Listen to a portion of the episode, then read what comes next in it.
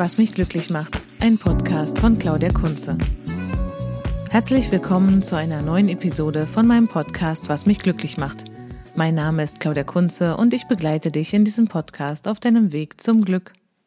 Die heutige Episode handelt von einer Amsel, die hier bei uns ganz in der Nähe lebt und der ich bei ihrem Abendlied zugehört habe.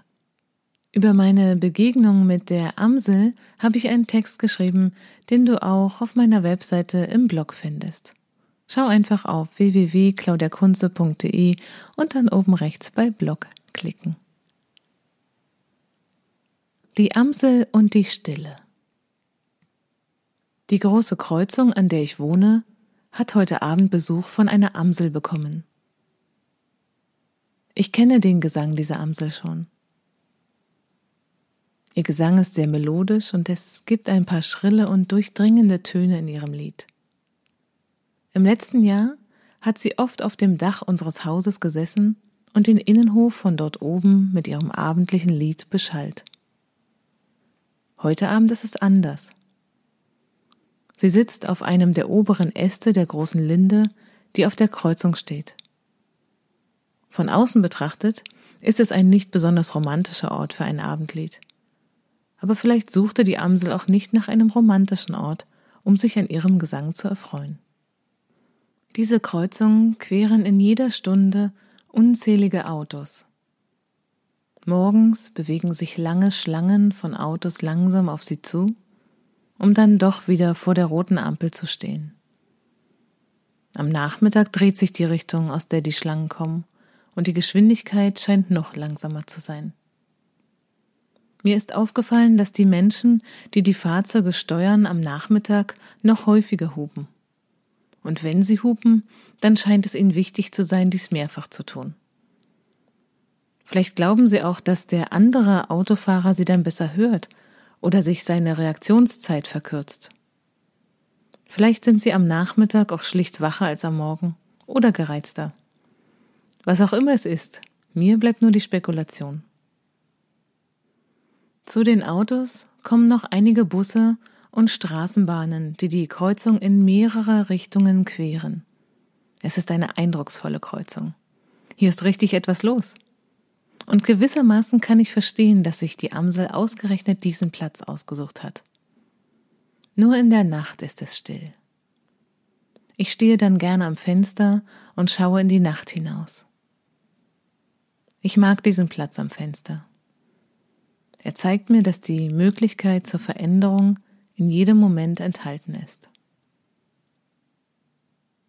In einem Ryokan in Kyoto habe ich in einer Teezeremonie eine treffende Bezeichnung für dieses Gefühl gelernt. Ichigo Ichie. Sinngemäß und wahrscheinlich viel zu kurz übersetzt, bedeutet dieser Satz, dass jeder Moment einzigartig ist. Es gibt ihn nur ein einziges Mal. Und jetzt? Jetzt ist er schon vergangen. Dieser Gedanke ist nicht nur ein zentrales Element der japanischen Teezeremonie, sondern auch ein elementarer Bestandteil des Lebens selbst. Vielleicht ist es auch das zentrale Element des Lebens. Satako, die Gastgeberin des Ryokan, lehrte mich diesen Satz auf Japanisch zu sagen. Ich trage ihn seitdem in mir.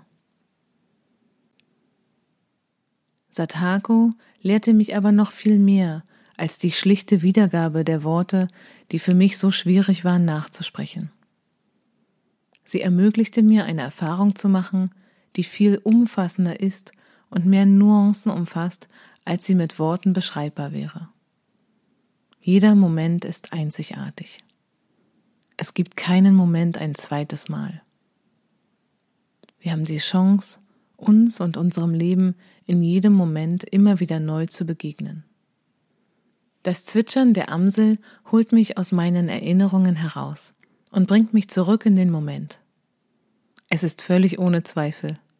Diese Amsel sitzt in der Baumkrone der Linde und singt aus voller Kehle ihr Lied.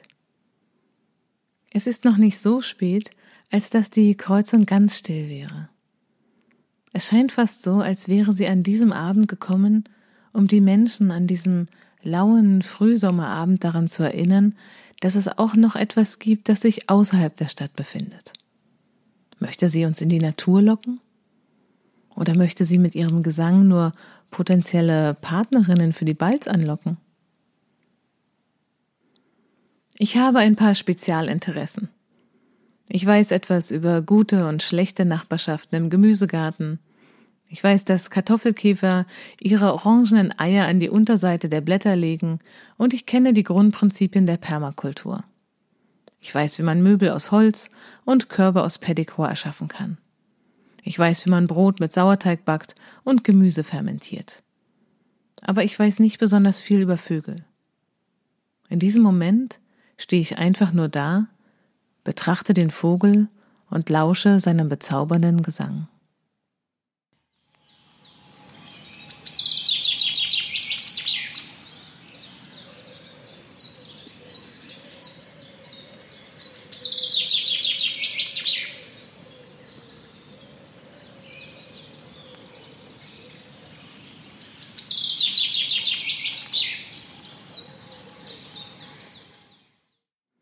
In seinem Buch Stille nähert sich Erling Kagge in 33 Punkten der Bedeutung der Stille an. Von ihm habe ich gelernt, dass Vögel ihren Gesang an ihre Umgebung anpassen. Genau genommen passen sie die Lautstärke ihres Gesangs an die Lautstärke ihrer Umgebung an. Wenn Vögel also in der Stadt leben, wird ihr Gesang lauter. Aber auch außerhalb der Städte ist die Lautstärke größer geworden. Und die Vögel passen sich an. Es ist ein natürliches Prinzip. Diese erhöhte Lautstärke führt bei Vögeln zu Problemen bei der Anbahnung von Beziehungen. Ich kann das gut nachvollziehen, denn miteinander schweigen zu können, ist für mich mindestens genauso wichtig, wie miteinander reden zu können. Ich bemerke, dass ich schon wieder in einem Gedanken gelandet bin. Eine Erfahrung im Außen hat mich berührt und die Denkmaschine in mir angeworfen. Ein Gedanke folgt dem nächsten und bringt mich weg von der konkreten Erfahrung des Augenblicks. Über mir singt die Amsel noch immer. In diesem Moment bin ich glücklich. Das war eine Episode vom Podcast Was mich glücklich macht. Mein Name ist Claudia Kunze und ich begleite dich in diesem Podcast auf deinem Weg zum Glück.